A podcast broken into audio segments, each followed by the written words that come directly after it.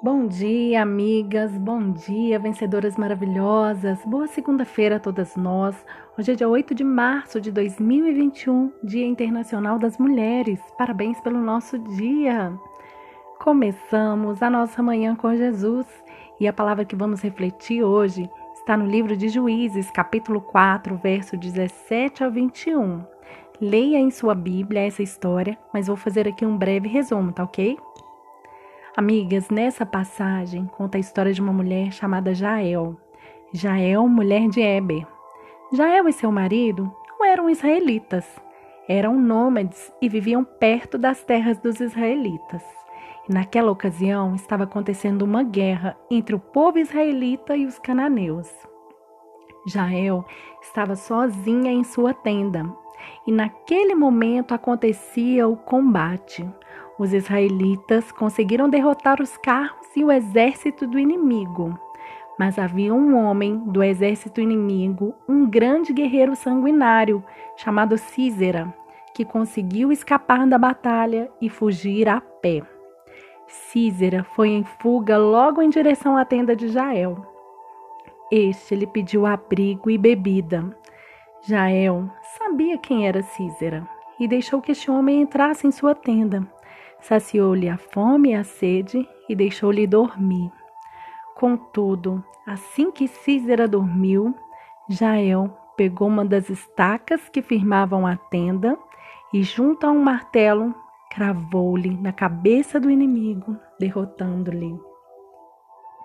Amigas, o que podemos aprender com a história de Jael?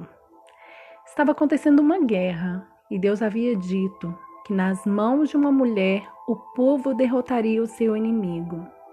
Dá a entender que essa mulher seria Débora, a qual era reconhecida, era uma juíza, uma mulher que ocupava um cargo político elevado na época. Mas não, foi através de uma mulher sem reconhecimento ou títulos. De Jael. Jael era uma mera dona de casa. Era conhecida por seu marido. Sabe aquela mulher de Eber? Pois é, mas ela estava lá, no lugar certo, na hora certa, bem posicionada, cumprindo exatamente o seu chamado. Amigas, as crises vêm, as guerras vêm, os conflitos vêm e são inevitáveis. Muitas vezes os inimigos até entram em nosso lar. E como vamos nos posicionar diante das crises? Como vamos nos posicionar diante dos problemas? Jael teve sabedoria, não bateu de frente com o inimigo, mas deixou ele descansar e usou a estaca para derrotá-lo.